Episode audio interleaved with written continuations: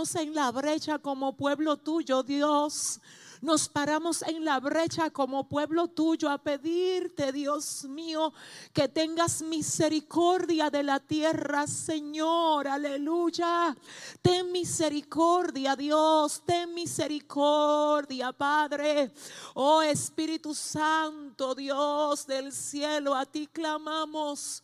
Tú eres nuestra salida, Señor. No tenemos a dónde ir. Aleluya. Oh Señor, las salidas humanas Señor, se terminaron.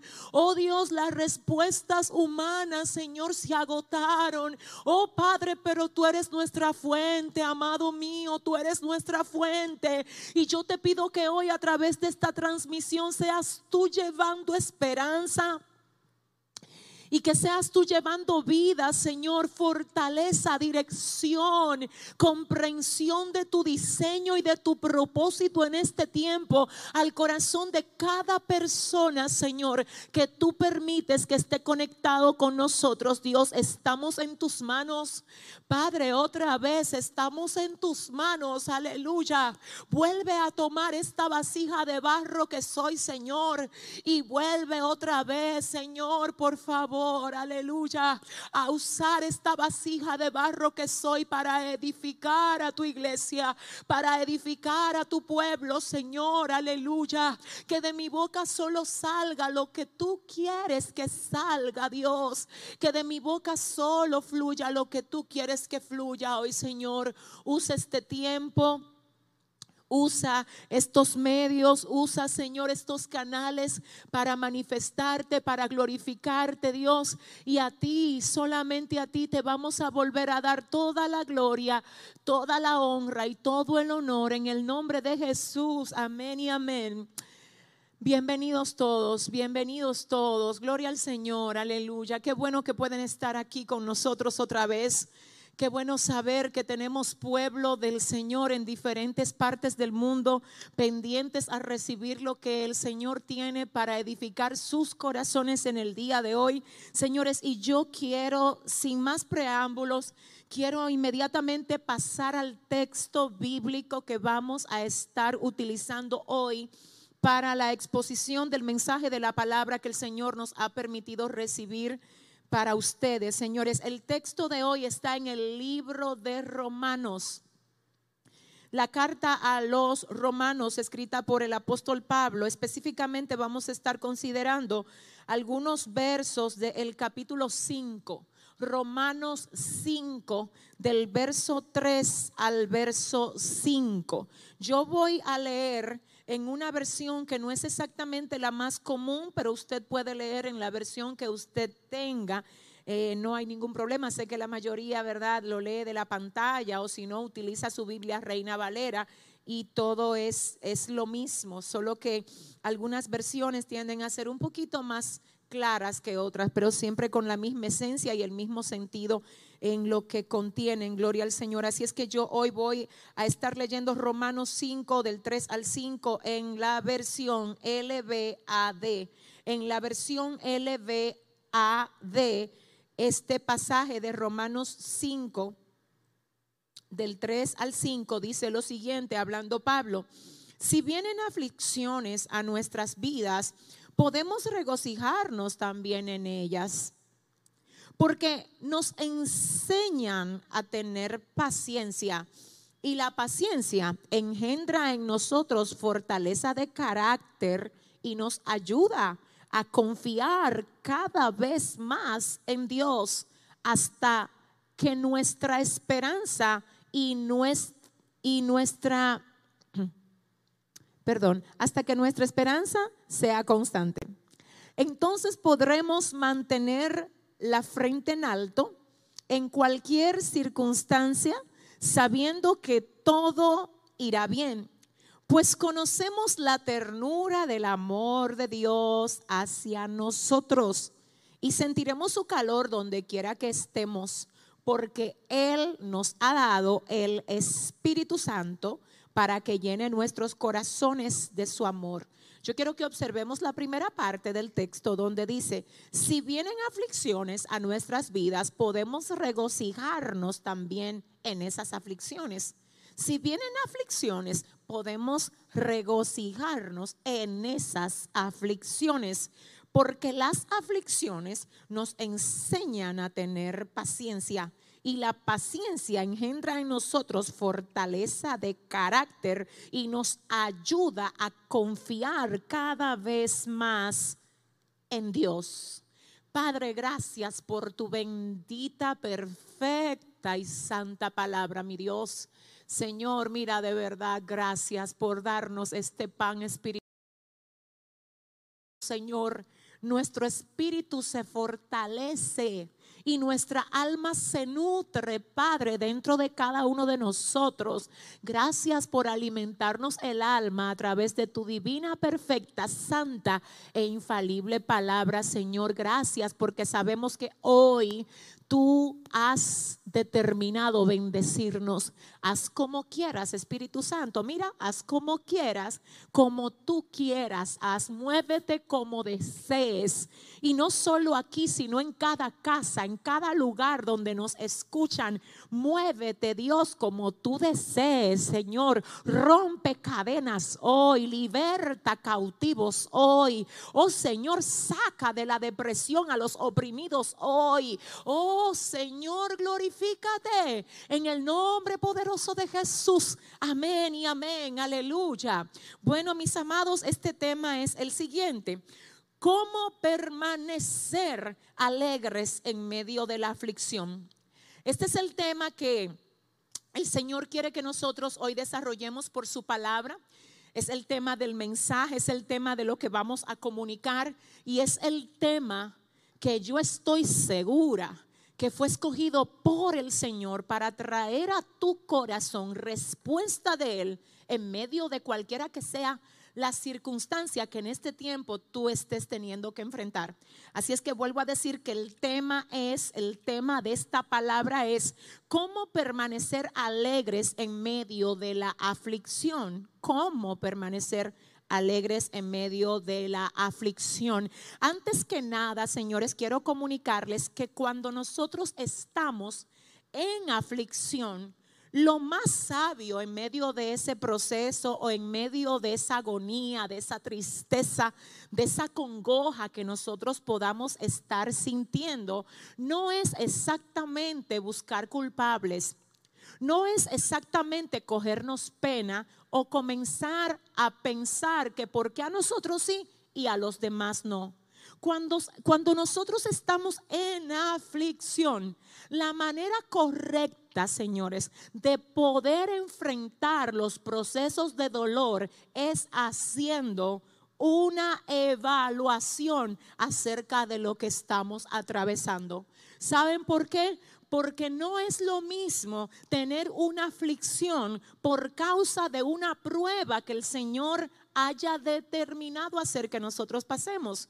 Cuando el Señor decide probarnos y por causa de esa prueba nosotros estamos en aflicción, debo de decirle que como la prueba no comenzó con usted, la prueba no fue idea de usted, tampoco es idea suya y tampoco nada de lo que usted pueda hacer va a poder sacarlo de esa prueba hasta que no sea el Señor quien determine que usted salga de esa prueba.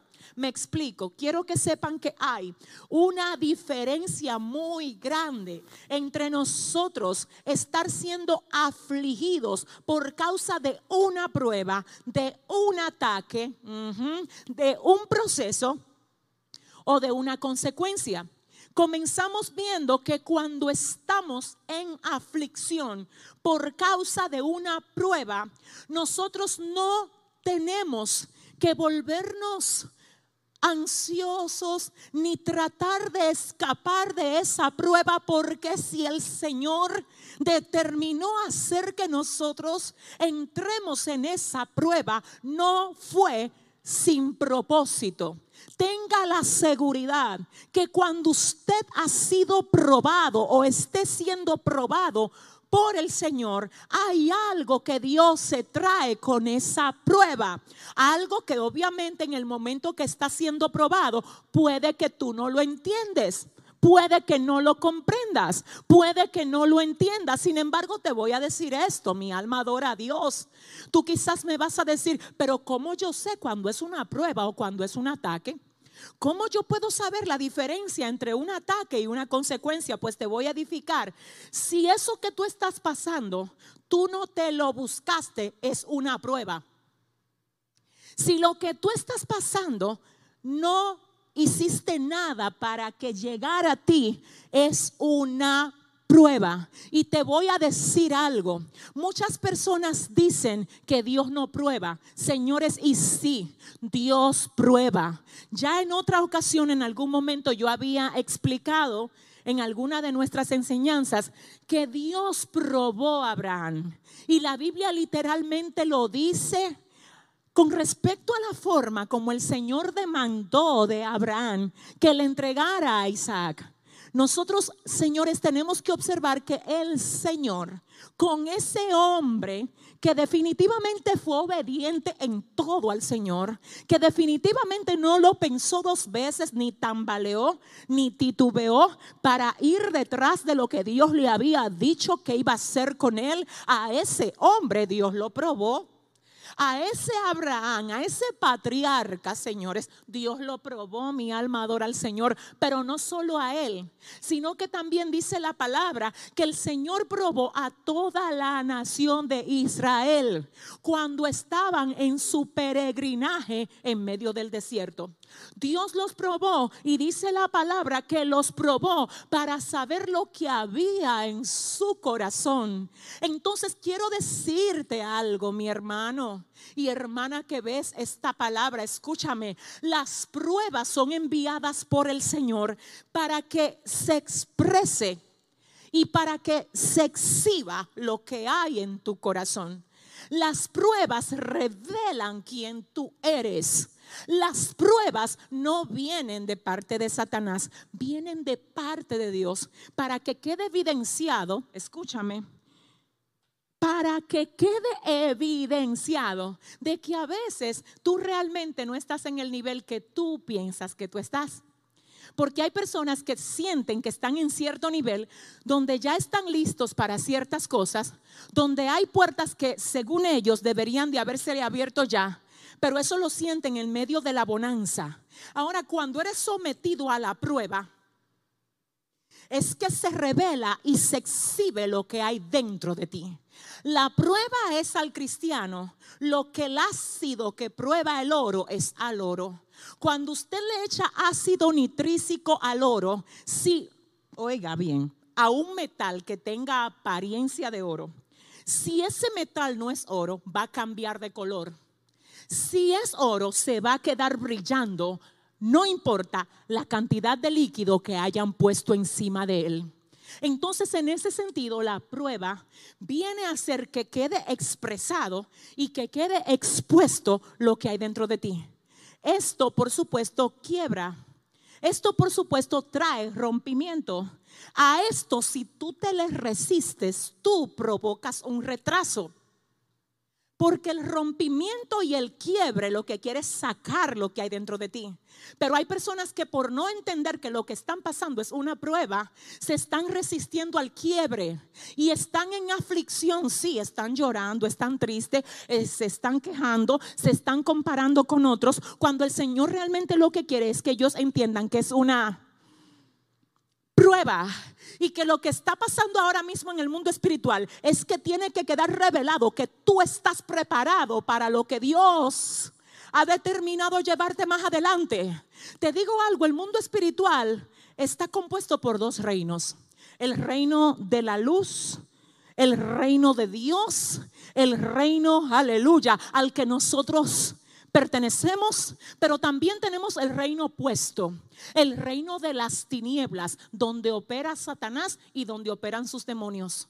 Cuando el Señor te prueba, Él no solo te prueba porque Él quiere probarte, Él te prueba también para que de algún modo quede claro delante de todo lo que compone el mundo espiritual, Dios mío, que tú estás preparado para lo que Él ha determinado entregarte. Necesito hablar con alguien hoy a quien el Señor le dice, hey, es solo una prueba. Hijo mío, no es que yo me olvidé de ti, no, no, no me he olvidado, es solo una prueba. Hija, no, yo no te he dejado sola, yo veo cada cosa que te está pasando, lo que te están haciendo, de lo que tú estás careciendo. No es un abandono, no es que te di la espalda, es es solo una prueba, aleluya. Es solo una prueba. Imagínate cómo se sentía el pueblo de Israel cuando el Señor lo probó. O imagínate cómo se sentía Abraham cuando el Señor lo probó. Pero dice la palabra que esto era parte del propósito del Señor para lo próximo que había de hacer con ellos. La aflicción por la prueba, quiero decirte, que cuando tú tratas de quitarla, porque siempre en una aflicción por prueba, el enemigo va a tratar de traer a ti anestésicos. De hecho, eso fue lo que también hizo con Jesús. Dice la palabra que a Jesús en el momento de su calvario, en el momento de su agonía, le ofrecieron vino mezclado con mirra y él no lo tomó. ¿Por qué no lo tomó? Porque la mirra actuaba como un anestésico para el dolor. Y él dijo, no quiero nada que me calme el dolor que yo vine a soportar por el amor que le tengo a la humanidad. No quiero calmantes para mi prueba. Jesús dijo que no me den calmantes para mi prueba. Aleluya. Cuidado si tú en medio de la aflicción de la prueba le estás tomando calmantes y atajos al enemigo. Porque si lo estás haciendo, te tengo que decir que tú estás produciendo un atraso en el tiempo que Dios haya determinado que va a ser que sea el establecido para que tú salgas de la prueba. En una ocasión yo decía acerca de esto que hay personas que piensan que es Dios quien la saca de la prueba. Y yo explicaba y decía que realmente no es Dios quien te saca de la prueba. No, quiero que sepas que eres tú, que eres tú el que cuando la pasas del modo que Dios espera que tú la pases, ah, Dios mío, ya no tienes que volver a repetirla. Hay personas que dicen, pero ¿por qué yo siempre tengo que ser probado por lo mismo? Porque tú todavía no has pasado la prueba del modo como el Señor espera que tú la pases. Ahora quiero decirte algo, la aflicción por la prueba es algo que tú tienes que aprender a tolerar es algo con lo que tú tienes que aprender a lidiar y aprender a decir, Señor, mira, aunque yo me tenga que quebrar por amor a ti, Señor, yo lo voy a hacer. Aunque yo tenga que dejar lo que sea, por amor a ti, Dios mío, yo lo voy a hacer. Cuando tú aprendes a desprenderte y dejar que Dios contigo haga lo que sea que Él quiera hacer, tú vas a haber demostrado que tú estás, que ya tú no te resistes, que ya tú estás claro y que ya tú has entendido el efecto real para el cual el Señor ha permitido esa prueba. Ahora bien, hay una diferencia entre prueba y proceso. ¿Y cuál es esa prueba, pastora Yesenia Ten? ¿Cuál es esa diferencia entre prueba y proceso?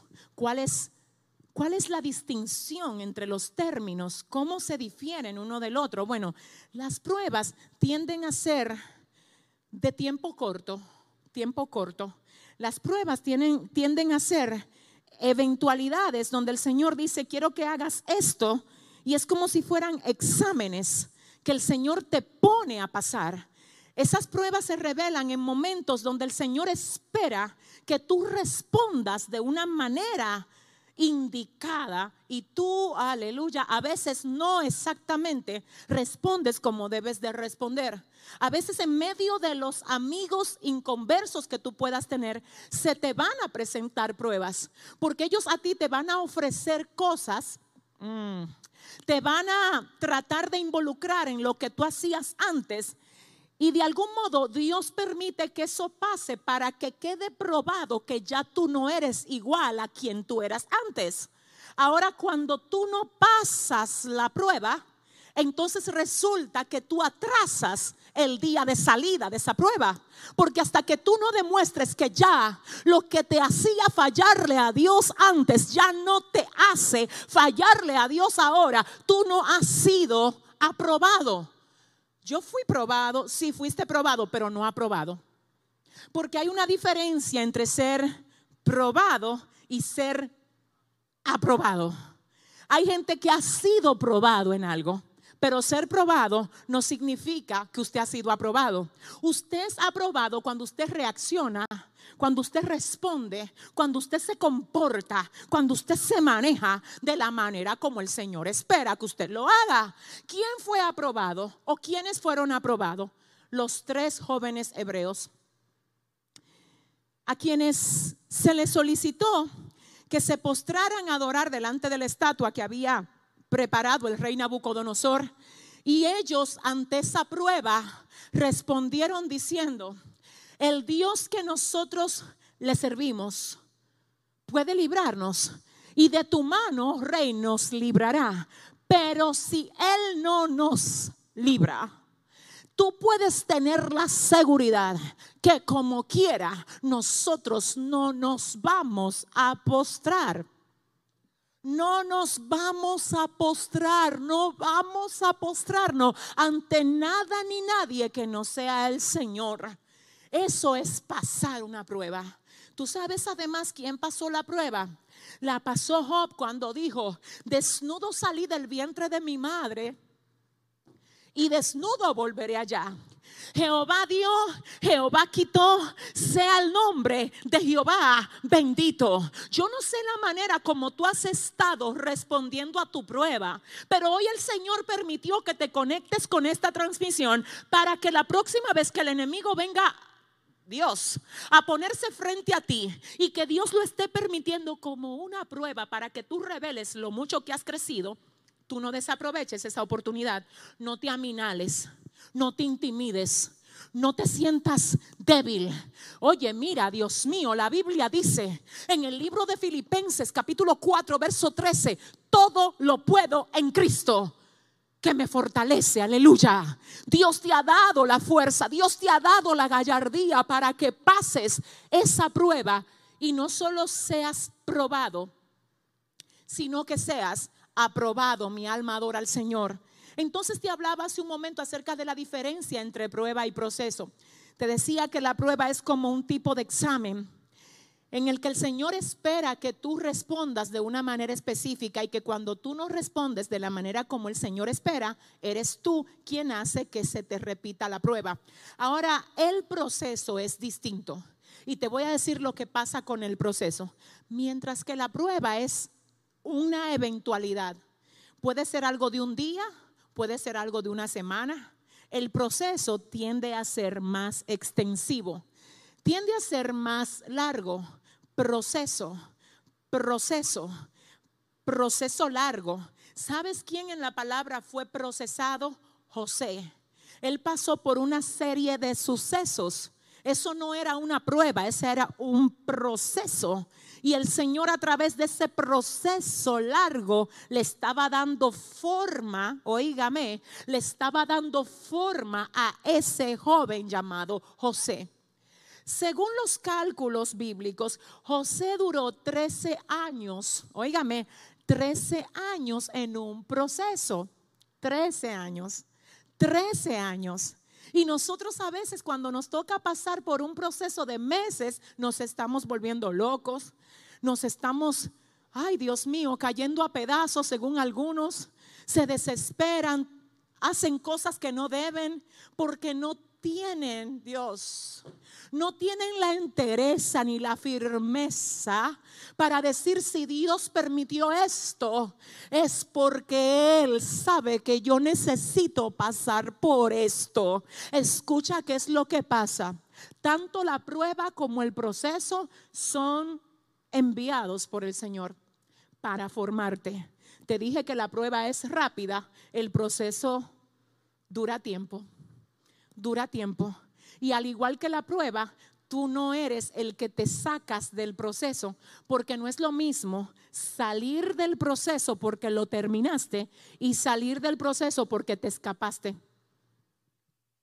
Hay gente que andan como fugitivos de un proceso que se supone que deben de estar atravesando. No te escapes del proceso porque fuera de ese proceso, oh Dios, simplemente hay tropiezos para ti. Y el Señor te dice, no quieras cuidar tu carne. Déjame yo trabajarte, ay Dios. Déjame arrancar desde la raíz eso que empaña lo que yo he depositado en ti. Déjame procesarte. Déjame con el martillo de mi espíritu quebrar ese orgullo que todavía lo arrastras. Quebrar esa malicia, quebrar esa envidia que a veces te ata, que a veces te lleva a sentirte infeliz por lo que ves que yo estoy haciendo con otros. Déjame trabajar contigo, déjame procesarte. El proceso es es largo, es extenso y no es Dios el que te saca del proceso. Pastora, ¿cómo así? ¿Sabes por qué? Porque a cada proceso el Señor le da una orden y Dios en su agenda perfecta en su programación excelente, divina, majestuosa que tiene, Él dice, mira, tú entras en este proceso de esta manera. Y la intención mía a través de este proceso es que tú salgas de esta manera. Escúchame, hay muchas personas por ahí y de hecho posiblemente nosotros en algún momento hemos dicho, y quizás hoy nos toca aclarar el punto, de que el proceso tiene fecha de vencimiento. Porque hemos dicho, mira, así como entraste al proceso un día, así mismo está trazada o está señalada la fecha de vencimiento de ese proceso. Y sabes que eso es parcialmente cierto. Y tú vas a decir, ¿cómo así, pastora? Te explico. Tú puedes atrasar el proceso. ¿Y cómo? Cuando tú te resistes a que el proceso te dé a ti la forma que el Señor ha determinado que tú tomes a través de ese determinado proceso. Tú sabes algo, los hijos de Israel tenían que llegar a la tierra prometida en 40 días. ¿Y tú sabes cuánto tiempo duraron? 40 años, peregrinando y dándole vuelta al mismo círculo. Y hoy el Señor viene a hablar con personas que ven esta transmisión que se ponen a decir, ¿y por qué que yo no salgo de este proceso? Te traigo noticias, porque tú estás resistiéndote. Hay gente que todavía cuida demasiado sus intereses y hasta que tú no aprendes a decir lo mismo que dijo Jesús en el huerto de Getsemaní. La copa que me has dado a beber es amarga, Señor, pero ¿sabes qué, Señor? Si es posible, si tú quieres, pásala de mí. Pero Señor, que no se haga mi voluntad, sino la voluntad tuya, Señor. Señor, yo no quiero mi voluntad, señores, perdónenme, pero espérese. Yo amo, admiro, me deleito, me derrito solamente cuando pienso en la manera como Jesús, pudiendo defenderse, no lo hizo. Él no se defendió y él tampoco permitió que lo defendieran. Cuando Pedro saca una espada y hiere a uno de los soldados romanos con su espada, él le dice a Pedro, guarda tu espada. Pedro, mira, guarda tu espada, porque los que hieren con espada, a espada caerán. Guarda tu espada. ¿Tú te crees que yo no puedo pedirle a mi Padre para que me mande más de 12 legiones de ángeles para que me defiendan? Yo puedo. Ahora él dice, pero yo no lo voy a hacer. Tú sabes algo, yo creo, Dios mío, Espíritu Santo de Dios. El Señor está llamando a personas a través de esta palabra que aprendan a tener opciones, pero no tomar esas opciones por causa de resistir el proceso que el Señor ha determinado que ellos pasen. Tú sabes, siempre va a haber una manera como tú puedes salir de lo que Dios ha determinado que tú pases. El problema no es que no hay maneras. El problema es que si tú tomas esos escapes, tú abortas el plan que Dios tiene con todo esto. Recordemos que el tema de hoy es cómo mantenernos o cómo permanecer alegres en medio de la aflicción. Y nosotros estamos en el primer punto viendo, señores, porque no es simplemente venir aquí, ay señores, oigan, ¿cómo es que ustedes van a permanecer alegres en medio de la aflicción? Eso no es así. Vamos primero a identificar de dónde vino la aflicción. De dónde procede esa aflicción, porque no es darte la medicina, es primero diagnosticarte y ver de dónde que viene esa aflicción, porque algunos vienen siendo afligidos en estos días por causa de una prueba otros por causa del proceso, al que si tú estás hoy, hoy, hoy pasando ese proceso, el Señor te dice, déjate de estar considerando las vías de escape. Observa a Cristo quien pudiendo defenderse no lo hizo. Mm, hay gente que están viendo esta palabra ahora que el Señor le está diciendo, déjate de defenderte tanto. Aprende a depender de mi defensa. Déjate de estar buscando gente que se conduelan de ti. Yo veo todo lo que tú estás pasando. Yo no quiero que te quejes tanto. Yo quiero que dependas más de mí. Yo no quiero que te aferres tanto a depender de un humano que a veces no te está dando las atenciones que tú esperas recibir de él. No quiero, quiero que aprendas a depender de mí en medio de tu proceso para que no lo retrases. Entonces, pastor, espérese. Entonces, si usted dice que cuando yo oro y le digo, Señor, sácame del proceso, esa no es la manera inteligente de hacerlo. ¿Cuál es? ¿Cuál es la manera inteligente de hacer que tú salgas de ese proceso? Dejando que el proceso pueda cumplir en ti aquello para lo cual el Señor permitió que llegara a ti. Dejando que el proceso cumpla en ti aquello para lo cual el Señor permitió que llegara a ti. ¿Tú sabes por qué? Porque hasta que el Señor no vea que tú entraste a ese proceso siendo un mentiroso y ahora hablas verdad, tú no vas a salir de ahí. Si sigue hablando mentira y estás igual como estabas hace tres años, tú vas a seguir en el mismo proceso. ¿Tú sabes por qué? Porque si tú sigues siendo el mismo iracundo o la misma iracunda que no soporta presión, sino que explota por cualquier cosa, tú vas a seguir en el mismo proceso hasta que aprendas a ser paciente y a ser pacífico. La Biblia dice en el libro de Mateo, bienaventurados los pacificadores porque ellos serán llamados hijos de Dios. Entonces ya voy por causa de aflicción número dos proceso. Causa de aflicción número tres. Causa de aflicción número tres, ataque. Ataque del enemigo. No es lo mismo hablar de una prueba. La prueba viene de Dios. Los procesos son agendados por el Señor. Los ataques son gestados por el enemigo. Él los programa. Los ataques tienen la intención de destruirte. Las pruebas tienen la intención de formarte. Los ataques tienen la intención de destruirte. Los procesos tienen la intención de equiparte. Entonces no es lo mismo hablar de prueba, hablar de proceso y hablar de ataque. Entonces, pastora, hábleme qué es un ataque. Ya dijimos que un ataque es un dardo lanzado por el enemigo con la intención de hacer que tú caigas y no te vuelvas a levantar. Con la intención de hacer que tú te enfermes, que se enferme tu alma y hacer que se destruya tu casa. Y te tengo que decir algo, mi alma adora a Dios, aleluya. Todo ataque que llega a la vida de un hijo de Dios tiene que ser filtrado por el Padre. Es decir, no es Dios quien programa los ataques, es el adversario. No es Dios quien programa las tentaciones, es el adversario. Tú sabes que hay ataques que vienen a modo de golpes, pero hay ataques que vienen a modo de tentaciones y como quiera son ataques. A veces los ataques del adversario no necesariamente te duelen en un principio, sino que te gustan y ahí vienen en forma de tentación. Son ataques igual. Lo único es que en un ataque el dolor viene por anticipado y en otro ataque, que es la tentación, el dolor viene dejado para el final. Envuelto en un papel de placer que cuando tú lo abres trae muerte, destrucción, miseria y dolor a tu vida.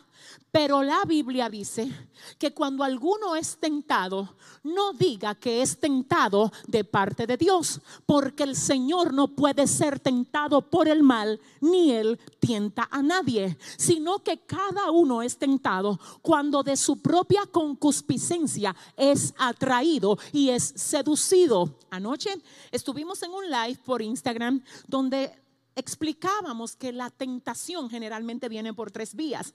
Viene por necesidad, viene por deseo y viene por gusto.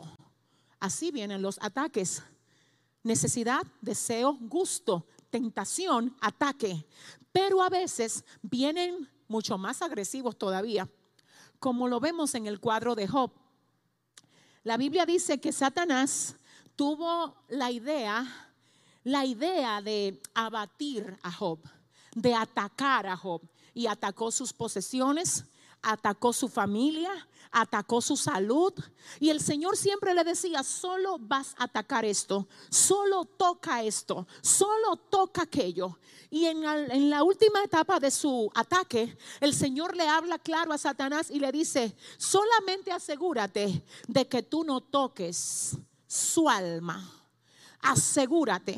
En ese sentido nosotros podemos ver que a pesar de que el Señor le había dado permiso a Job para que tocara a sus ovejas, sus vacas, sus hijos, sus casas, sus criados, luego Satanás se queja y dice, pero ven acá, piel por piel dará el hombre por su vida.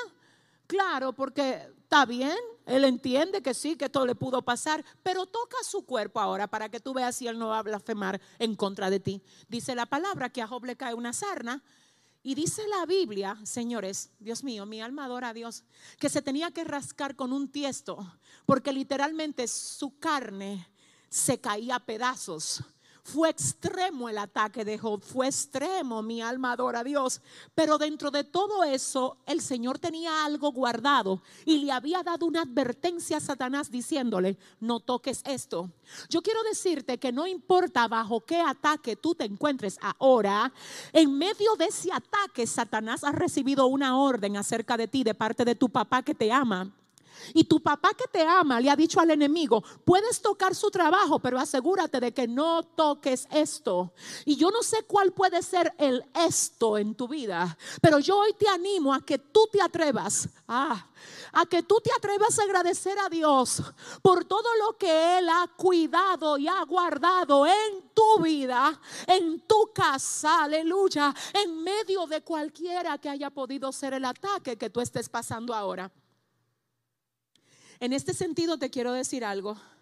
El ataque de Satanás tiene límite. El ataque del adversario tiene límite. Igualmente el adversario a través de este ataque está esperando que tú dudes, que tú blasfemes de Dios, que tú abandones la fe. Por eso te has sentido desmotivado, por eso has sentido que no tienes deseo de buscar a Dios, que no te animas a leer la Biblia, que, que se te hace pesado hacer cosas espirituales. ¿Sabes por qué? Porque Él no solo quiere atacarte, Él también quiere desarmarte. Porque Él sabe que si te desarma, tú no vas a poder contraatacar. Pero hoy el Señor permitió que esta palabra llegue a ti para que tú entiendas que tú necesitas armarte.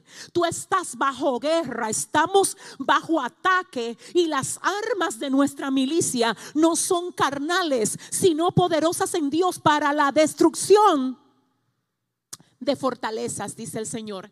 Entonces ya vimos lo que es una prueba, lo que es un proceso y lo que es un ataque. Ahora ya casi entrando, porque ustedes tienen que oír. El tema, señores, es cómo permanecer alegres en medio de la aflicción. Pero ¿y cómo yo podía llegar ahí si primero no te explicaba cuál es la posible causa de la aflicción que tú puedas estar teniendo ahora? Tengo que explicártelo, tengo, tengo que, tengo el compromiso de de ayudarte a entender lo que puede estar exactamente pasando contigo. Gloria al Señor. Entonces, para pedirle al Señor que me ayude a lograrlo, te voy a hablar del último punto en este sentido. Posibles causas de tu aflicción. Posibles causas de tu aflicción y ya vimos tres. Ahora vamos a ver la última, que es la consecuencia. No es lo mismo hablar de una prueba que hablar de una consecuencia. No es lo mismo hablar de un proceso que hablar de una consecuencia. No es lo mismo hablar de un ataque que hablar de una consecuencia. Generalmente las personas confunden las consecuencias que tienen que enfrentar con ataques que vienen del enemigo y no. Ataques son ataques. Pruebas son pruebas, procesos son procesos, consecuencias son consecuencias. Entonces, ya que explicamos los tres puntos anteriores, ¿qué es una consecuencia? Es el resultado de algo que tú sabiendo que estaba mal, como quiera, decidiste hacerlo. Es el fruto de una mala decisión. Es el fruto de una mala acción. Te voy a decir una cosa, Dios perdona nuestros pecados y nuestras malas acciones, pero en ocasiones Dios nos ama tanto que no nos evita las consecuencias, porque vernos de frente con las consecuencias de nuestras malas acciones hace que nosotros nos corrijamos y entendamos la lección. Mi alma adora a Dios. Entonces te voy a decir algo, sí, Dios perdona cuando nosotros vamos a Él humillados, Él nos perdona. Sin embargo, la consecuencia no siempre es borrada, sino que debe de ser enfrentada porque dentro de esa consecuencia hay una instrucción. Amén. Entonces, si tu aflicción viene por alguna de estas causas, te tengo que decir que si tu aflicción viene por prueba, Deja que Dios haga lo que tenga que hacer contigo. Entrégale lo que tú le tengas que entregar. Pásale la prueba al Señor para que no solo seas probado, sino que seas aprobado.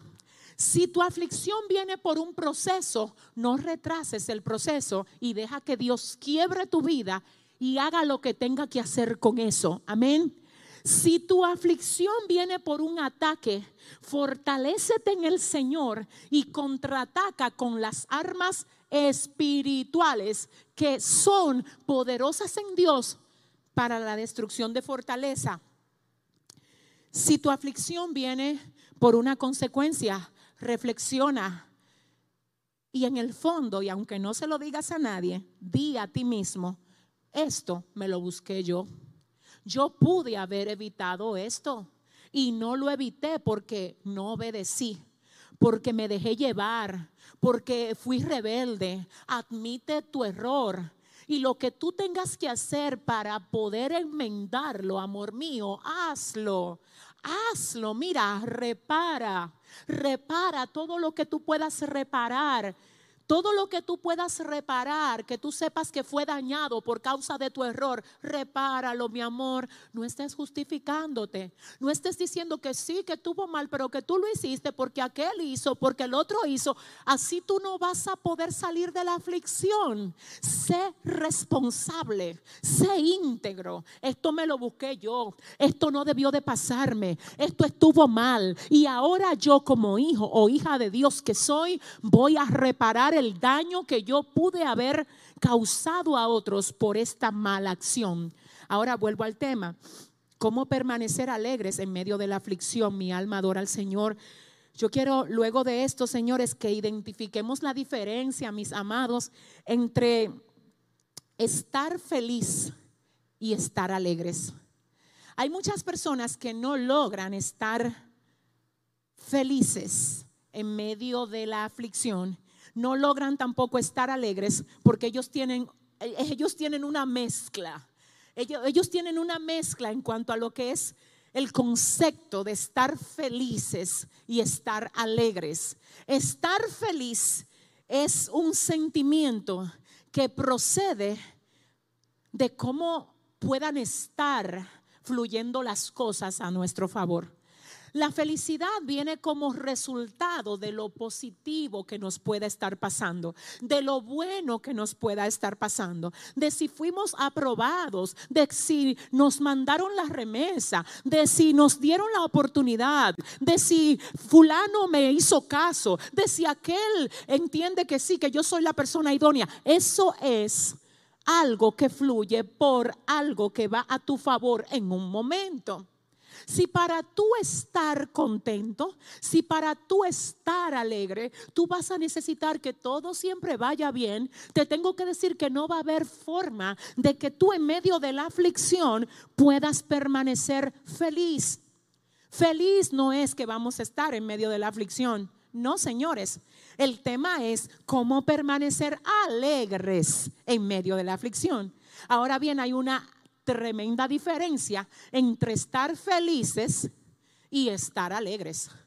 Estar alegres, yo quiero que ustedes sepan que viene como sinónimo de lo que menciona el libro de Gálatas en el capítulo 5, verso 22, hablando del fruto del Espíritu, específicamente donde habla que el fruto del Espíritu es gozo es gozo. Según la palabra griega en ese pasaje, el término gozo es jara jara y se traduce como deleitarte en y tener calma y estar alegre. Oye esto, estar felices, señores, es contentarnos porque las cosas salen bien. Pero tener gozo es activar dentro de nosotros el fruto del Espíritu que nosotros lo tenemos dentro siempre que tenemos al Espíritu dentro de nosotros. Y la Biblia dice que nosotros somos el templo de Dios, donde mora su Santo Espíritu. Donde está el Espíritu de Dios, ahí hay libertad. Donde está el Espíritu de Dios, está el fruto de su Espíritu. Ahora, ¿qué pasa? Puede que usted tenga el fruto y que usted no lo esté llevando a la acción como usted debe.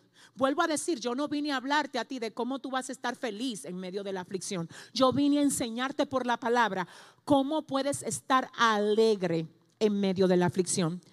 Decía que el término alegría es sinónimo de gozo y que el término gozo en el original es deleitarse en. ¿Deleitarse en qué? Deleitarse en el Señor sabiendo que si nosotros estamos siendo afligidos por la razón correcta, que puede ser prueba, proceso, consecuencia, aleluya, Dios pudo haber evitado eso, hello. Pero si Él no lo evitó, es porque algo va a producir en nosotros y por causa del algo que va a producir, nosotros nos alegramos de antemano. En otras palabras, nos alegramos entendiendo el carácter que tiene aquel que nos está probando. Entendiendo el carácter que tiene el Señor quien nos está procesando. Nos alegramos mientras la carne llora nos alegramos mientras somos quebrantados, pero ¿cómo puede ser eso? Es la carne la que está en dolor. Son los intereses personales los que están en dolor. Pero el Espíritu cuando conoce el carácter de su Hacedor, glorifica a Dios y se alegra en el Señor en medio de las aflicciones. Porque el... Ah, porque el hijo que conoce a su papá sabe, él sabe que es que el Señor nunca permitiría que tú fueras afligido si no hubiese una razón detrás de esa aflicción. Ahora yo quiero que tú oigas, yo quiero que tú oigas lo que dice aquí el texto que nosotros leímos en el libro de Romanos, capítulo 5 del verso 3 al verso 5. Yo solo quiero que tú oigas. Hablando Pablo dice, si vienen aflicciones a nuestras vidas, podemos regocijarnos también en ellas. Wow, Pablo dice, si vienen aflicciones a nuestras vidas, podemos regocijarnos también en ellas. Pero ¿cómo me regocijo? De la única manera que tú te vas a poder regocijar en la aflicción es cuando tú entiendes la razón de la aflicción. Si la aflicción que tú estás atravesando es una aflicción permitida por tu hacedor y tú eres una persona madura en Dios, tú vas a estar alegre en medio de la aflicción. Porque es que tú vas a decir, después de esto yo voy a salir mejor de lo que entré en esto. Después de esto voy a salir mejor de lo que entré a esto. Aleluya. ¿Y sabes lo que dice el Señor? La Biblia dice que Pablo exalta Pablo resalta, Pablo halaga esto de parte de Cristo, porque él dice que por el gozo puesto delante de él, menospreció el oprobio de la cruz. ¡Wow! Óyeme, qué tremendo. El oprobio de la cruz, el dolor de la cruz, Él lo pasó, señores. Fue quebrantado, fue herido. Mi alma adora al Señor. La Biblia dice que molido fue por nuestros pecados, herido por nuestras rebeliones, ¿verdad? Que el castigo de nuestra paz fue sobre Él y que por su llaga fuimos nosotros curados. Esto según el libro de Isaías capítulo 53. Ahora quiero que oigas esto. Pablo dice, es verdad, él fue herido. Sí, es verdad, él fue subestimado. Es verdad, él pasó por un proceso de dolor muy intenso, muy fuerte, pero hey, Pablo dice, hello, déjenme decirle algo que ustedes no se han dado cuenta. Por el gozo puesto delante de él, porque él sabía lo que esa aflicción le iba a traer. Porque él sabía lo que venía después, aleluya, de que él pasara por eso. Por el gozo puesto delante de él, él menospreció el oprobio él menospreció el oprobio. Eso es exactamente lo que tienes que hacer tú. Tú en medio del proceso, en medio de la aflicción, te tienes que alegrar. Pero no alegrarte de que porque exactamente estén pasando cosas cosas catastróficas a veces como la que estamos pasando, viendo morir a gente que amamos, viendo cómo hay tanta injusticia en el mundo y en la comunidad en la que habitamos viendo cómo el humano se ha llenado de insensibilidad nosotros no nos alegramos exactamente por esto, sino que nos alegramos en Dios por lo que todo esto está produciendo en el hombre espiritual que hay dentro de cada uno de nosotros. Mi alma adora al Señor. Entonces, oye lo que dice Pablo, si vienen las aflicciones a nuestras vidas, podemos regocijarnos también con las aflicciones. Ay Dios, qué nivel. Ay Señor, qué nivel tiene este hombre Qué fuerte. Él dice, Pablo, Pablo dice, señores, si vienen las aflicciones, nosotros también podemos regocijarnos con las aflicciones. La mayoría de cristianos no, no ha alcanzado la capacidad, no ha desarrollado la capacidad de aprender a alegrarse y a regocijarse en medio de las aflicciones. ¿Por qué? Porque ellos solo están acostumbrados a que Dios todo se lo dé a que Dios le esté pasando todos los caramelitos que ellos se quieren comer. A que Dios siempre le diga sí a sus peticiones. Pero que cuando tú conoces a Dios y sabes lo mucho que Él te ama, tú celebras el no de Dios tanto como celebras el sí. Porque el no de Dios te está preservando de algo que tú como no conoces el futuro, tú no lo entiendes. Pero Dios que conoce todos los tiempos, Él sabe que eso que tiene apariencia de bendición realmente es un tropiezo. Aleluya. Oye lo que dice Pablo, mi alma adora a Dios. Si vienen las aflicciones, nosotros podemos regocijarnos en ellas. Porque que nosotros sabemos, es que nosotros, señores, sabemos quién es el que tiene el control de nuestra vida. Señores, es que somos como niños en las manos del Señor. Y es que no hay un padre más responsable que Dios. Y si usted es como yo, sobre todo las madres, usted sabe cuánto uno, cuida a sus hijos. Uno siempre está pendiente de lo que se llevan a la boca, de que con quién anda, de qué comieron, si no comieron, que qué les pasa, que si están calientes, que cómo están, que si se levantaron, que si se acostaron a la hora indicada. Así somos nosotros los padres. Y la Biblia dice, hablando de esto, si ustedes que son malos,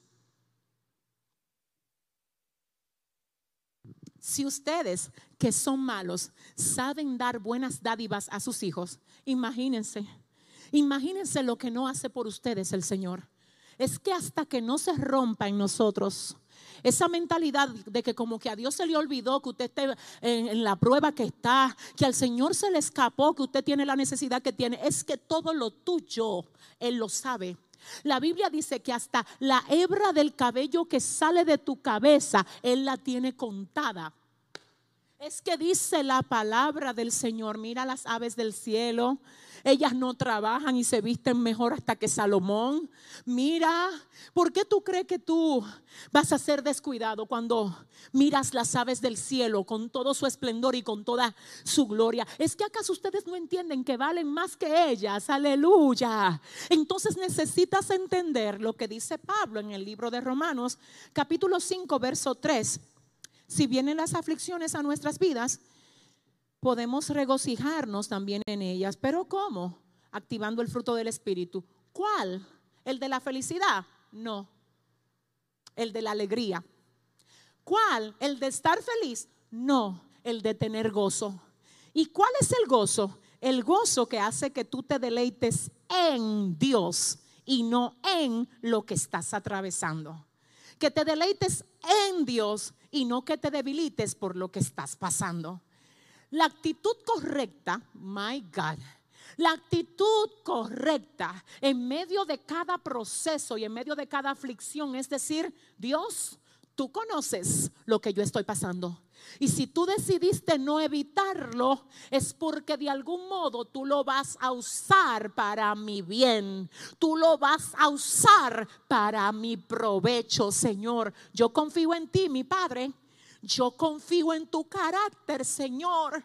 Yo sé que tú me amas, Dios. Yo sé que tú tienes cuidado de mí, Señor. Esa era la actitud que tenía Pablo cuando dijo, si vienen las aflicciones, podemos regocijarnos también en ellas. Pero oiga esto, porque nos enseñan a tener paciencia nos enseñan a tener paciencia. Y estuve buscando el significado de paciencia en ese pasaje. Y oiga lo que significa paciencia en Romanos capítulo 3. Dice exactamente el griego en esa parte que paciencia es, oiga bien, resistencia y capacidad de aguante. Lo que Pablo dice es que las aflicciones nos enseñan a tener resistencia y capacidad de aguante.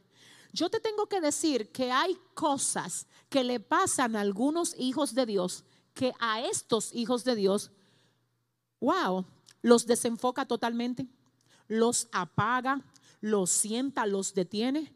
Pero las mismas cosas le pasan a otros hijos de Dios y ellos, en vez de dejarse apagar, en vez de dejarse cambiar de canal, no deje que el diablo te cambie de canal a ti. Quédate haciendo lo que Dios te llamó a hacer. Resiste, resiste. Deja que el Señor haga que en ti se desarrolle paciencia. Entonces te decía que hay hermanos que pasan por lo mismo que pasan otros hermanos, pero ellos en vez de dejarse turbar, en vez de dejarse oprimir y apagar, ellos lo que han hecho es que han desarrollado resistencia y capacidad de aguante. Ellos la han desarrollado.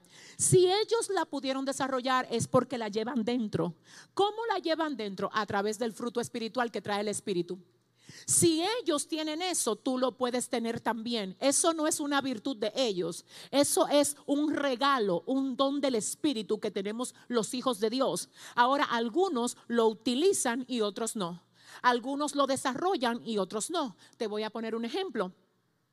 Si tú tienes en tu casa, por decir algo, una licuadora de hacer jugos, ¿verdad? Puede ser, no sé si tú conoces, me imagino que la mayoría de países saben una licuadora un blender.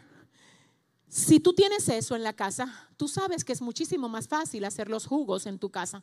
Tú solamente echas las frutas ahí, le das a un botón y todo se licúa y tú lo sacas, perfecto. Pero si tú teniendo la licuadora, tú decides no utilizarla y mejor decides majar la fruta para después colarla, para después sacarle, ese es tu problema. ¿Sabes por qué? Porque ya a ti te dieron algo que te ayuda a producir el efecto que tú quieres lograr. Pero tú teniendo eso, si no lo utilizas, ese es tu problema. Y ese es el problema de muchos, que no es que no tienen, no es que no tienen la manera de, de estar alegres o de estar gozosos en medio de la aflicción. Ellos la tienen. El problema es que ellos no están. utilizando aquello que ya Dios le entregó. Vuelvo a decir, el término gozo, según el idioma original, es deleitarse en Dios, es tener calma y tener alegría. Entonces, en este sentido, Pablo dice, las aflicciones nos enseñan a tener paciencia y la paciencia es resistencia y capacidad de soporte. Mi alma adora a Dios. Entonces además dice, y la paciencia engendra en nosotros fortaleza de carácter. La paciencia, espérese, la aflicción trae paciencia. Y la paciencia, que es la resistencia y capacidad de soporte, produce en nosotros fortaleza de carácter. Claro, por supuesto, y te voy a decir por qué. Porque si la paciencia es resistencia y capacidad de aguante, tú no vas a andar como un chivo sin ley, ni como una rana por ahí, saltando, de que porque allí te hicieron, porque aquí dijeron, porque allí no te dieron. Tú vas a quedarte quieto. Tú vas a aplicar a ti el versículo del Salmo 46. Está quietos y sabréis que yo soy Dios. Como te vas a quedar quieto, manifestando paciencia, que es resistencia y capacidad de aguante, tu carácter va a ser formado. Claro, tú vas a ser entallado. Tú vas a tener una forma procesada, mi alma adora a Dios, semejante a la que le da el escultor a la escultura. Se dice que en una ocasión alguien vio al gran escultor Miguel Ángel entallando una piedra de mármol. Y alguien le dijo a Miguel Ángel, Miguel Ángel, ¿y qué tú estás haciendo con ese mármol? ¿Qué será lo que tú te traes en mano en ese nuevo arte que estás haciendo? Y Miguel Ángel, hablándole al que le preguntó semejante cosa, le responde diciendo, yo ahora mismo me encuentro liberando al ángel que está atrapado en esta piedra de mármol. Miguel Ángel vio que en la piedra de mármol había atrapado un ángel, porque él vio la piedra según lo que él era. Asimismo Dios ve que dentro de ti hay atrapado un ministro que tiene capacidad de servir de referencia, de servir de referencia a toda su generación. Y Él te está entallando. Pero hasta que tú no tienes el carácter de resistir, con paciencia, que es capacidad de aguante, resistencia, capacidad de soporte. Cada golpe que te da el escultor, la obra de arte que quiere hacer Dios contigo no va a poder ser revelada. Por eso Pablo dice lo siguiente, señores, señores, la paciencia, la paciencia engendra en nosotros fortaleza de carácter y nos ayuda a confiar cada vez más en Dios. Ay, entonces dice, entonces podremos mantener la frente en alto en cualquier circunstancia, sabiendo que todo irá bien. Ay, ay, ay. Si nosotros desarrollamos carácter, vamos a poder andar con la frente en alto. Cuando te cuestionen y te digan, ¿y por qué Dios está permitiendo que tú pases por todo esto? Con la frente en alto. Cuando tus hijos te pregunten, mami, pero tú no eres cristiana, ¿por qué el Señor no hace esto, aquello aquí? Tú vas a poder estar con la frente en alto, esperando la manifestación del Dios que te ama y que no se le ha olvidado que tú estás siendo afligido por causa de algo. Entonces Pablo dice, vamos a poder andar con la frente en alto en cualquiera que sea la circunstancia, cualquiera que sea la circunstancia, así sea una enfermedad, cualquiera que sea la circunstancia, así sea que hay problema en la casa, cualquiera que sea la circunstancia, Así sea que te manden una carta del banco diciéndote que estás atrasado con los pagos, cualquiera que sea la circunstancia. Así sea que tú veas que el ministerio que diriges o la iglesia que diriges está pasando por un proceso duro, tú vas a andar con la frente en alto, cualquiera que sea tu circunstancia. Mi alma adora a Dios y oye, ¿por qué? Porque tú sabes. Pablo dice, sabiendo que todo irá bien pues conocemos la ternura del amor de Dios hacia nosotros, sabiendo que todo irá bien. Y yo voy a terminar aquí. Espérense, por favor, miren, de verdad, escuchen esto. Mi amor, mira mi corazón, escucha esto, vida. Yo estoy un poquito preocupada porque a veces yo escucho muchos cristianos, cristianos, cristianos, aleluya, diciendo simplemente a modo a modo vacío y superficial, todo va a estar bien, todo va a estar bien. Y generalmente cuando ellos hablan de todo va a estar bien, hacen alusión a que ellos esperan que tiempos mejores lleguen cuando la Biblia dice que no podemos esperar tiempos mejores. Porque los tiempos irán de mal en peor. No soy yo que lo digo, es la Biblia.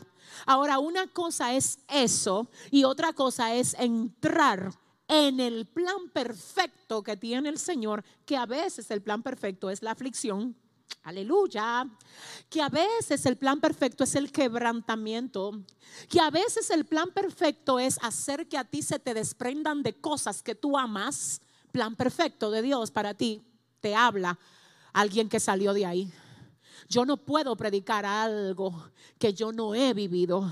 Por eso te digo, mi alma adora a Dios, que aunque ahora tú estés temblando de dolor, que aunque ahora tú no tengas exactamente la respuesta de por qué estás pasando lo que estás pasando, hay algo que Dios se trae con eso. Hay algo que Dios se trae con eso.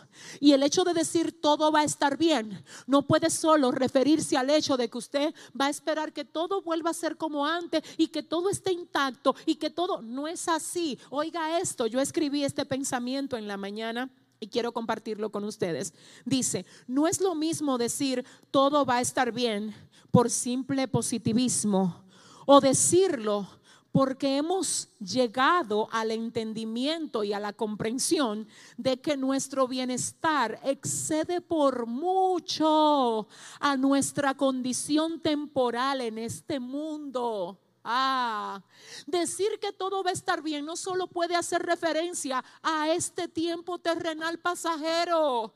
Decir que todo va a estar bien es aún cuando nos toca partir de la tierra y que podamos, como hizo el apóstol Pablo, decir, ay Dios mío, para mí el vivir es Cristo y el morir es ganancia. Todo va a estar bien. Porque si yo me voy, dice Pablo, porque si me ausento de ustedes, voy a estar presente con el Señor así es que todo va a estar bien.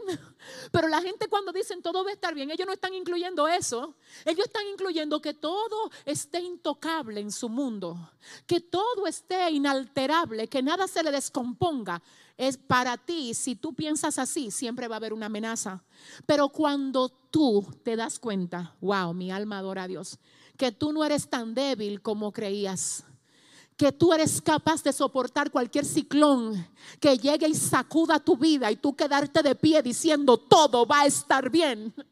Ahí entonces ya el enemigo dice, ya no hay forma, porque lo golpeé y se quedó de pie. Lo sacudí, se quedó de pie. Le quité, se quedó de pie. Lo murmuré, lo difamé y está de pie. Oh, mi alma adora a Dios. Le cerré y está de pie. Óyeme, quiero que oigas, quiero que oigas. Y si en medio de todo ataque, de todo proceso, de toda prueba, de toda circunstancia, tú puedes decir, tú puedes decir, todo va a estar bien. Y no porque se vaya a hacer lo que yo deseo, sino porque el deseo de Dios se va a cumplir a través de esto. Por eso es que todo va a estar bien. Porque si para todo estar bien es tu deseo el que se tiene que cumplir, yo no te puedo dar promesa de que todo vaya a estar bien. Porque a veces tu deseo choca demasiado con el deseo que Dios tiene para ti. Entonces el Señor no está buscando que en medio de tu aflicción se cumpla tu deseo, sino que tu aflicción te lleve a entender lo que Él quiere hacer contigo, que tú lo celebres, que te alegres en medio de la aflicción, sabiendo que no en vano Él está permitiendo que tú la pases y que por tu entender esto, tú entonces puedas decir, todo, todo va a estar bien yo quiero ahora orar por ustedes. Yo quiero ahora orar por ustedes. La verdad es que cuando yo hablo estos temas, mi alma adora a Dios. Yo me gozo de verdad en mi corazón. Aleluya. Porque yo sé que hay mucha gente que necesita oír esto. Tú sabes, yo generalmente no pido la gente que sigue nuestro ministerio, ellos saben que yo nunca pido, compartan esto, compartan aquello. No, no, no, no.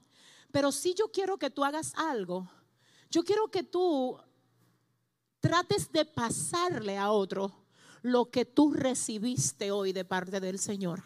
Escúchame, yo quiero que de verdad, si tú conoces a alguien, tú le hagas llegar lo que el Señor ha hablado en la noche de hoy.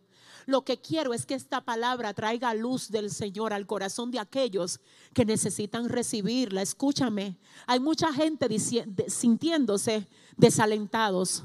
Hay mucha gente diciendo que el Señor los ha dejado, pensando que el Señor los ha desamparado y no, esto es solo algo que Dios está permitiendo por una razón. Pero siempre, como dijimos al principio, tenemos el compromiso y la responsabilidad de identificar cuál es el origen de la aflicción. Déjame orar por ti. Quiero orar por ti ahí donde te encuentras, ahí donde estás, no importa dónde sea, quiero orar por ti, aleluya. Espíritu Santo de Dios.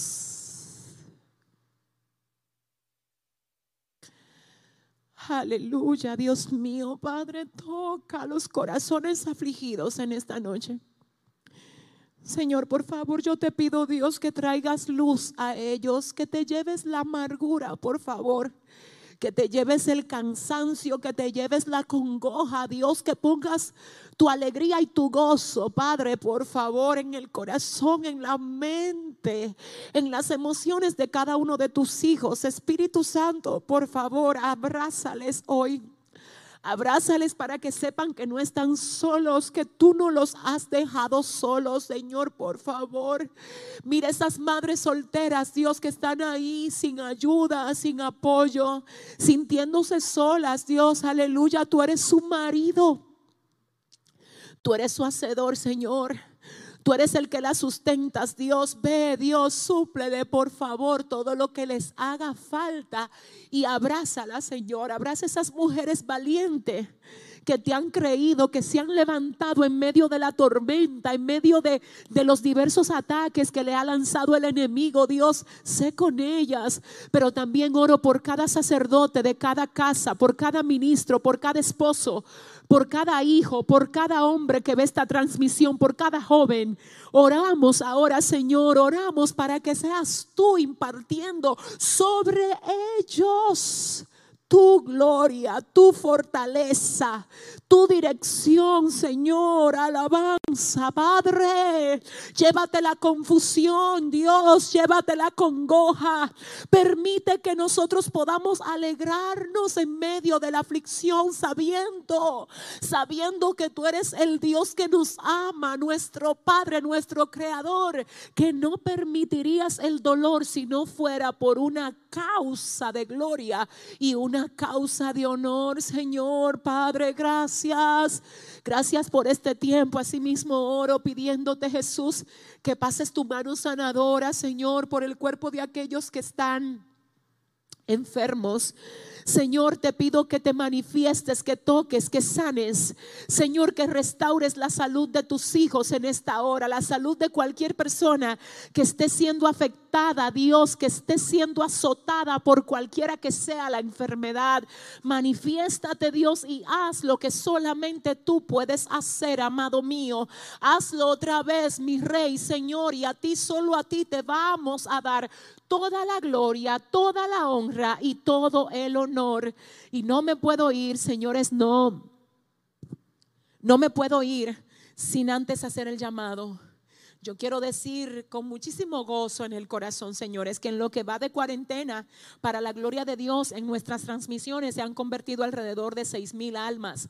Toda la gloria es para Dios, toda la gloria. Y quiero decirles que nosotros siempre a estas vidas que se convierten, le decimos que queremos que vayan a una iglesia de sana doctrina donde se les forme, donde se le dé acompañamiento en su crecimiento espiritual. Pero muchos nos han estado escribiendo diciéndonos que no tienen la posibilidad de llegar a ningún lugar donde se les pueda formar. Y por causa de esto, nosotros próximamente estaremos abriendo un nuevo proyecto de nuestro ministerio que es Doctrina Global. Doctrina Global para formar a los nuevos creyentes que están ya dentro de lo que es el cuerpo de Cristo, pero todavía no han sido formados porque no se están congregando en ningún lugar. Manténgase pendiente a esto porque próximamente venimos con todos los detalles acerca de este nuevo proyecto de nuestro ministerio que tiene como nombre Doctrina Global. Quiero saber si hoy hay alguien ahí que quiera aceptar al Señor en su corazón. Quiero saber si hoy hay alguien ahí que diga, wow, yo quiero que el Señor me ayude a alegrarme, a alegrarme en medio de mi aflicción. Si hay alguien ahí. Si hay alguien ahí que me ve, que está ahora ahí en Facebook o en YouTube o en cualquier otra plataforma, déjame saber si tú hoy deseas, si tú deseas que el Señor trabaje contigo y entre a tu corazón. Yo quiero saber si tengo a alguien, tengo a alguien. Aleluya. Hay una canción que dice, si has probado todo y todo te falla, Prueba a Cristo. Si has probado todo y todo te falla, prueba a Cristo. Él es tu amigo fiel y estará contigo hasta el final. Si has probado todo, prueba a Cristo. Si tú que has probado todo y sientes que todo te ha fallado, wow, ¿quieres hoy dar este paso? Te tengo que decir que es la mejor decisión que tú puedes tomar. Te vengo a ofrecer lo mejor que tengo, que es a mi amigo el Espíritu Santo. Te vengo a ofrecer para que tú recibas en tu corazón el regalo más bello que ha llegado a la vida mía, que es que es el pertenecerle a Jesucristo, que es ser parte de su cuerpo, que es la iglesia. Y vuelvo a preguntar quiénes están listos hoy para dar este paso. ¿Cuántos están listos para dar este paso? ¿Cuántos están listos en Latinoamérica para dar este paso? ¿Cuántos están listos en los Estados Unidos para dar este paso? ¿Cuáles están listos en Europa, en Europa para dar este paso, Dios mío? ¿Cuántos están listos en el Oriente Medio para dar este paso? ¿Dónde está la gente que hoy dice, yo quiero entregarle mi vida a Jesucristo?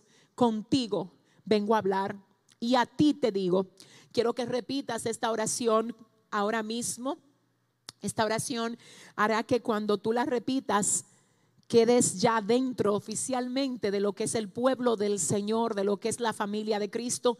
Y esta oración dice así, Señor Jesús, en esta noche reconozco que he pecado contra el cielo y contra ti, y que no soy digno de ser llamado tu hijo. Pero por tu gracia y por tu misericordia, tú nos has dado acceso al Padre a través de tu sacrificio. Y hoy te acepto y te recibo como mi único y suficiente Salvador. Señor, inscribe mi nombre en el libro de la vida y no permitas que sea borrado de ahí jamás ayúdame a ser libre de todo lo que me ata. Perdóname, límpiame, santifícame y utilízame para la gloria de tu nombre. Gracias Señor, en el nombre de Jesús. Amén y amén. Padre, gracias por cada uno de los que hoy dieron este paso. Fortaléceles, Dios, afírmales en ti, Dios mío, Padre. Oh Señor, no dejes que nada ni nadie los haga retroceder. Guárdales, Dios. Ay, Padre, guárdales. Cumple tu propósito con crece en la vida de cada uno de ellos, Dios, para la gloria, para la gloria y la honra tuya, amado Rey. Gracias te damos por cada uno de ellos. En el nombre de Jesús. Amén y amén.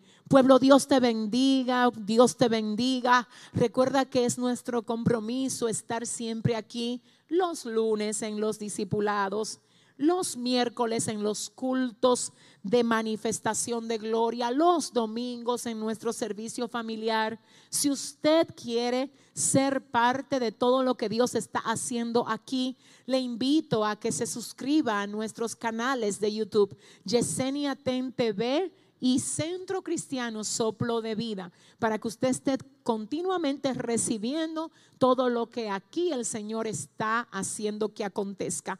Será hasta la próxima. Muchísimas bendiciones y gracias por haber estado con nosotros. Bye bye.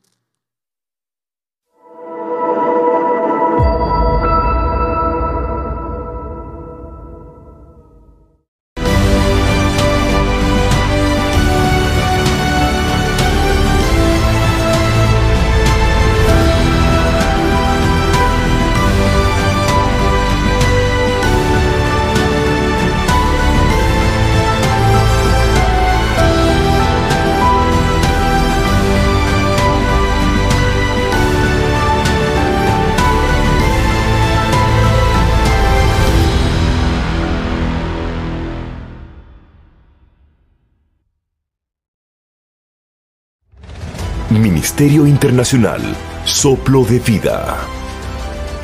Con la pastora Yesenia Ten.